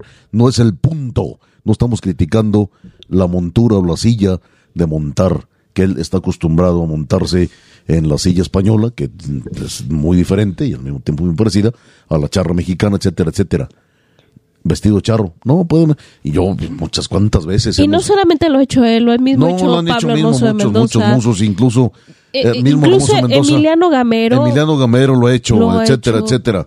Eh, mi hermano Alejandro Pedrero, vestido de charro, se- te- debía de montarse, o tuvo por razones técnicas que montarse en monturas brasileñas de gaucho brasileño, vestido de charro, etcétera. No es tanto eso lo criticable. Lo criti- criticable, para que le quede claro a, a este que hizo el comentario en, en esta página de, de- de- ¿cómo se llama? El mundo del rejoneo. Sí, el mundo del rejoneo. El mundo del rejoneo es muchas cosas. Y yo lo vi, no me lo, a mí no me cuentan, se lo estoy diciendo de primera mano porque yo estuve con él incluso y no lo entrevisté porque no quise, solamente le pregunté a nivel personal que quién le había asesorado para vestirse de charro. No quiero decir hoy, a lo mejor mañana o en el otro programa lo digo. Ahorita mismo no quiero decirlo quién, quién fue el que lo asesoró para vestirse de charro. Se vistió mal. De un, con un detalle. Sí, la botonadura. Varios. Varios detalles, pero uno sobre todo muy visible. Eh, la botonadura. Primero iba de gala. Bueno, empecemos por el principio. Yo distingo cinco tipos de traje de charro. Faena, media gala, gala, gran gala y Y etiqueta. etiqueta. Y Guillermo iba de gala, ¿sí? Con un color medio pastelado y una botonadura, eso sí, hermosísima la botonadura. Pues otra cosa, creo que de plata, la botonadura no quiero decirle lo que vale la, la botonadura. Pero llevaba los, el pantalón charro. Ya hemos hecho esa pregunta mil veces aquí. O lo hemos recalcado mil veces aquí en Arena Mestiza. El pantalón charro debe llevar fuelle. ¿Qué es el fuelle? El sobrante al pantalón para que cuando se suba el jinete no se le levante más allá del borde del tacón. Comprenda eso, que no, no tiene sentido común. Entonces yo vi a Guillermo, digo, me da risa, por, pero de nervios, no cree usted que de burla, ni mucho menos. No, me, me da risa de nervios. Desde que lo vi de pie, el pantalón charro iba ya levantadito, casi, válgame esta expresión popular, brincacharcos. Entonces subió a caballo. No, pues peor. No, no, el chavo del ocho, el chavo del ocho. Bueno, pues eh, eh, yo creo que es una de las de las cuestiones, además que no llevaba calzado, no llevaba botines. Llevaba las botas, así Llevaba es. las botas camperas. Así es. Entonces, Las camperas andaluzas. andaluzas, claro, las camperas andaluzas. Entonces, esa es otra incorrección que, que yo creo que pues que cometió. Aquí te digo, como es internet, todo mundo opina. Hay quien opina, digamos que, que, que no pasa nada, que no es ofensa, que es una tontería, que incluso ofendiendo un poquito a, a la cuestión de la cultura mexicana, que agradecidos deberíamos de estar, que está proyectando a nivel internacional el traje de charro, No, como si lo necesitáramos, pero bueno. Sí, no, no, no. Eh, no, otra- no, no, permítame, no, no. ¿Quién dijo esa estupidez? Alguno Le voy- de los no, usuarios, Sí, ¿no? pues yo le voy a contestar rápidamente. No, Joselito Huerta se personó un en un festival vestido de charro. Auténticamente de charro y les pegó un baño, señor. Cortó una oreja en un festival ya de 60 años o más el hombre. Eso es proyectar la imagen del charro. No sea tonto. y gente que, que es más equilibrada, que lo atribuyen a una ignorancia, una falta de eh, asesoría. Yo no creo que haya estado propiamente mal asesorado, pero al final él hizo lo que quiso. Y creo que al final de cuentas otras personas, que creo que también son más equilibradas, opinan que hay, hay muchos, muchos tipos de doma, muchos, muchas maneras de montar de, eh, en, en cuanto a la cultura del caballo de cada país. Y cada uno tiene sus normas, su forma de ser, su porqué y que todo eso debe de respetarse. Creo que es gente que es más equilibrada a, a, un aunado no solamente al tipo de doma, arreos y necesidades de cada país, sino también al traje que va acompañado y todo eso se debe respetar, así como el traje de charro, el traje de campero andaluz, el de guaso, el de gaucho, el de cowboy, el de, el de vaquero, del vaquero norteamericano, etcétera. Todos deben, todos merecen respeto y yo creo que en el momento en que eh, decides de manera respetuosa vestirlo por X evento, aunque tú, o sea, por ejemplo, no, no eres charro, pero quieres hacerlo, hay que hacerlo con respeto.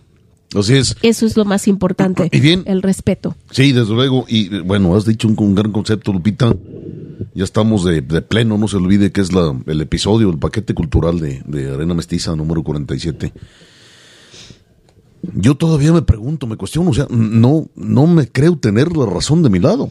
Eh, como aficionado, como periodista, tanto los toros eh, como la charría, eh, bueno, y me, me cuestiono, me, me, me, descubro, y lo invito a usted, amigo aficionado, que hace favor de escucharnos, a ir hasta el fondo. A ver, ¿por qué entre los charros nos ofendemos tanto porque alguien no viste correctamente o como creemos nosotros que es correcto?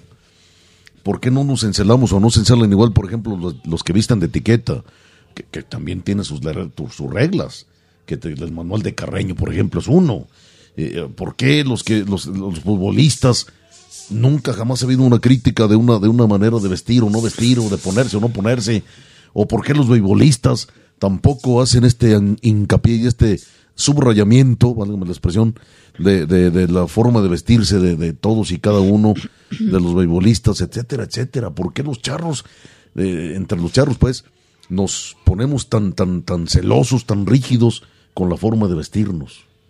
La pregunta la dejo al aire, la lanzo al aire, la mantengo, la hago levitar.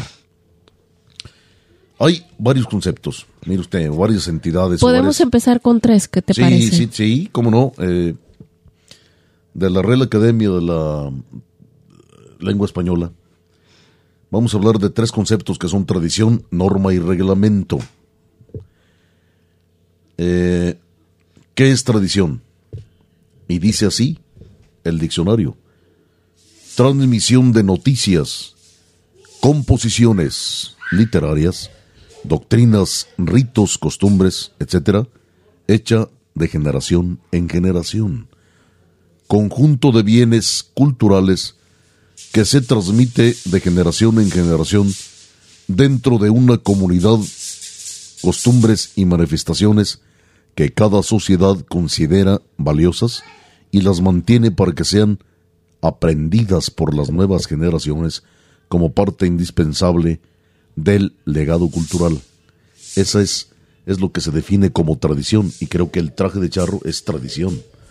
Pero hay también algo que le compite o le compete, perdón, le compete al traje de charro que es la norma. ¿Qué dice que es norma, Lupita?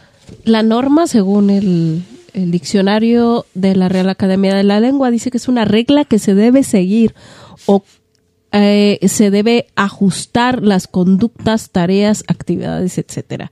Hay otras definiciones que dicen que son reglas que se establecen con el propósito de regular comportamientos para mantener un orden determinado y son articuladas para establecer las bases de un comportamiento aceptado dentro de una sociedad u organización. Y finalmente, reglamento, que esto por supuesto está contemplado en el reglamento oficial de la Federación Mexicana de Charría. Es colección ordenada de preceptos que por la autoridad competente se da para la ejecución de una ley o para el régimen de una corporación, una dependencia o un servicio documento que se emita alguna autoridad, que emita, perdón, documento que emita alguna autoridad política, social o administrativa, en el que se hace explícita para el público objetivo una serie de normas jurídicas, sociales, políticas o de otra naturaleza, según corresponda. ¿Qué te parece? Yo creo que vamos ya llegando al fondo de las cosas, ¿no? Eh, repito, yo no estoy, yo, yo me pregunto todavía por qué, es decir, tenemos que argumentar los que nos llamamos charros o los que de alguna manera estamos dentro de la charrería, ¿por qué nos da tanto coraje? Porque a mí sí me da coraje, que no vistan el traje de charro bien. Pero ¿por qué me da tanto coraje? Bueno, pues entonces hay que argumentar, hay que decir por qué. Yo creo que estos tres conceptos le atañen completamente o están dentro del círculo del traje de charro, ¿no? Eh, hay que entender también que no es un disfraz, ¿sí? Claro. No es un disfraz. El traje de charro no es un disfraz.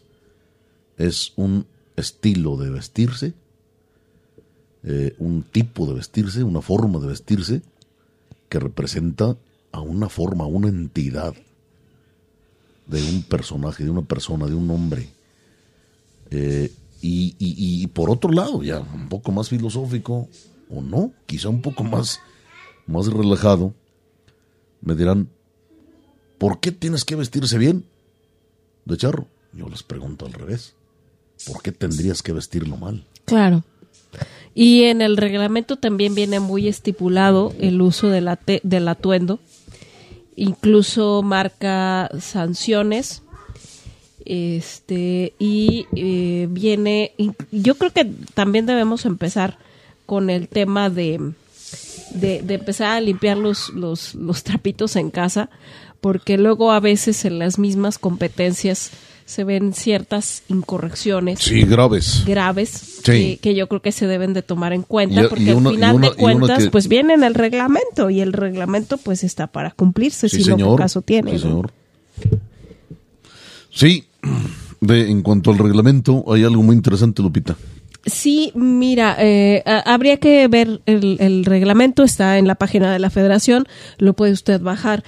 El capítulo 10 eh, se refiere al uso del atuendo de charro en las competencias deportivas y específicamente le voy a leer el artículo 70 que dice así, tal cual. Es obligatorio para cualquier charro, competidor o no, portar con dignidad, gallardía y en forma completa el traje nacional en cualquier lugar. Sí, señor. Estoy de acuerdo y bueno. Yo incluso me estaba ganando, no, mentadas de madre me he ganado, pero miles donde no millones. Eh, no voy a decir el nombre, porque además ya murió, no está aquí. Y no, no es mi estilo manchar a nadie, ni mucho menos, no, no, para nada, pero, pero sí hubo un charro que comenzó a ponerse botas vaqueras con el traje de charro. Las botas vaqueras nada tienen que ver con el botín charro, ¿sí? Y, y no nos metamos en Honduras. El botín charro tiene medidas específicas, tipo específico, hechuras específicas. Y sí fui, sí lo voy a decir dónde fue, fue en Lagos de Moreno, en una competencia, ni siquiera fue dentro de feria. Y yo fui el único que señaló. Cuando vi, yo nunca jamás había visto y toda mi vida anduve metido en, en, en, en la charrería. Y jamás había visto semejante aberración. Y vi, y era un chorro, era, era un charro joven. Sí. Y lo vi con botas vaqueras. Las chaparreras encima, etcétera, etcétera. Y nadie le dijo nada. Y yo saqué la fotografía y el comentario. En ese tiempo estábamos en el Sol de Centro ya me mataban, ¿eh? Ya me mataban. Y tristemente veo que hoy la mayoría de los charros, de todos niveles y de todas edades, la mayoría traen zapatos que no tienen nada que ver con el corte charro, son más bien del corte vaquero. Y esto se los mando, sí, dime. Sí, bueno, pues rápidamente les digo lo que dice el reglamento en cuanto a los botines, es muy específico. Dice serán de estilo charro, tacón espuelero, 3.5 centímetros de alto, de una pieza de piel lisa o gamuza con punta redonda, con o sin parrilla, que no tengan apariencia de botas vaqueras y los colores permitidos son café, vino, payos, grises y sus tonalidades. Sí, señor. Y el, negro está exclusivo, para el de, de etiqueta. Sí, señor. Pues bien. ¿Y ya? Ninguno. Pues bueno. y, y, le voy a decir, no, no, y esto sí. Y, y, y esto yo no tengo la culpa. Vamos a empezar con los mismos jueces traen botines de corte vaquero, ya que puedo decir. En fin, amigos, Empecemos ahí. a limpiar desde No, nuestra hombre, propia casa. hasta- No, no, no, claro. Y, claro, claro, eh, claro. y bueno, Y esto, independientemente. esto no es de- defender a Guillermo, ¿eh? No, no es defender a Guillermo. Se dio, pero bueno, volvemos a lo mismo, no es el único. Se dio por, por el ejemplo, porque esta página lo puso, Sí, porque seguramente hubo mucha gente que, eh, que dijo que, que, que estaba mal portado el, el traje de charro. Yo creo que simplemente es el conocer la tradición, el porqué y, y, y solamente eso, el respeto. Sí, el respeto Sí, no, no tiene nada de malo, que bueno que, que, que le llame la atención el traje de charro, que, que quieran, que quieran portarlo, pero bueno, ya que están en eso, pues hay que portarlo correctamente y con dignidad. Así es. Simplemente, independientemente de la nacionalidad que tengas y el por qué lo hagas, cualquier traje que, que es ajeno a tu cultura propiamente, aunque em, nuestro traje de charro pues es, es mestizo, tiene muchos años, no se inventó Sí. ayer ni sin motivo, entonces igual que otros que otros trajes de hablando de, de jinetes Oye, y es. y es eh, simplemente respeto a la cultura. y el traje de charro, claro, es producto, el actual traje de charro es producto de un proceso histórico larguísimo. En fin, vámonos, Lupita. Vámonos. Ya nos fuimos. Ya nos a cuando- fastidiamos no a sé todos. cuánto tiempo pasamos ya. Gracias por aguantarnos, amigos. Aquí estamos, como siempre, hablando con pasión acerca de la fiesta de los toros y de la charría, el único arte ecuestre mexicano. Yo creo que vale la pena mandar un saludo muy especial en este programa a Fidel Carrera, mi querido Fidel, hasta San Luis Potosí. Claro, nos compartió a través de Facebook una preciosa imagen que le captaron en el Congreso y Campeonato Nacional Charro pasado de San Luis Potosí. Sí, señor. Le agradecemos que lo comparta. Ya me parece que fue dentro de Eternas. Me parece que es dentro de Eternas. Sí, es dentro de Eternas. Buen floreador, Mm, claro. como él solo. Sí. Un abrazo enorme. Sí, cómo no. Muy bien. Y no se olvide que en www.fcth.mx puede usted bajar eh, a través de internet, desde luego, libros de toros gratuitamente. Es una página de Oscar Ruiz Esparza y pues, se agradece es, de alguna manera incrementar la cultura de, en este caso, la fiesta de los toros, que también don Oscar de Charros sabe un rato. Sí. Y desde luego, ¿qué te parece, Lupita, si damos gracias a dos personajes tan importantes en este proyecto? A Rodrigo, y a Gaby y el duende que de repente se No. escucha aquí. Bueno, no es un duende, no es que estemos en, con, eh, allá en el Polo Norte, es Emilio. Así es. Y hombre, nos vamos a quedar, Lupita, con la tercera parte de música de este programa que me parece tan, tan buena, ¿no? Ojalá la disfrute junto con nosotros, que es Amarte Siempre, con, del mismo disco, ya se lo comentamos con el Mariachi Vargas de Tecalitlán, Amarte Siempre, un hermoso vals de J. Jesús Ferrer G.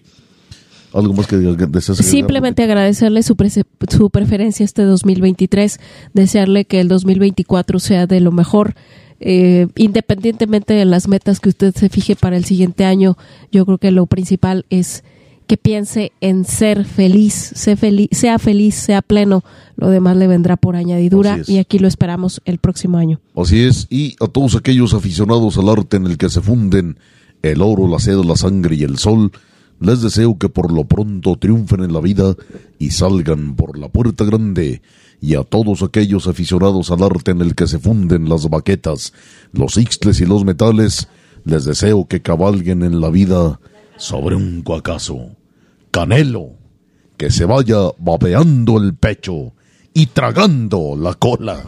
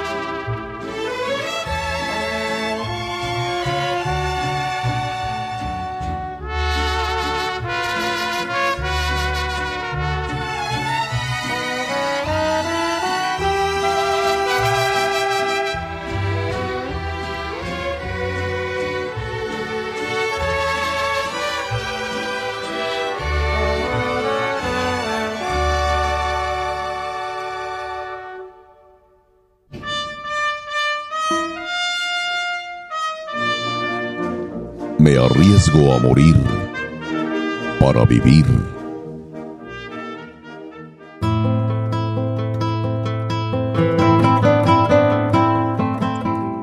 Cabalguemos juntos. Traigo en esta hora mi mano extendida sin dolo o desgarro.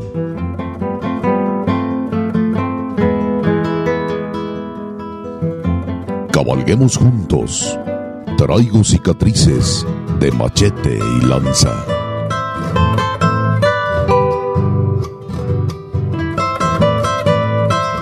Toda la pasión de la charrería y la tauromaquia en una sola arena. Arena mestiza.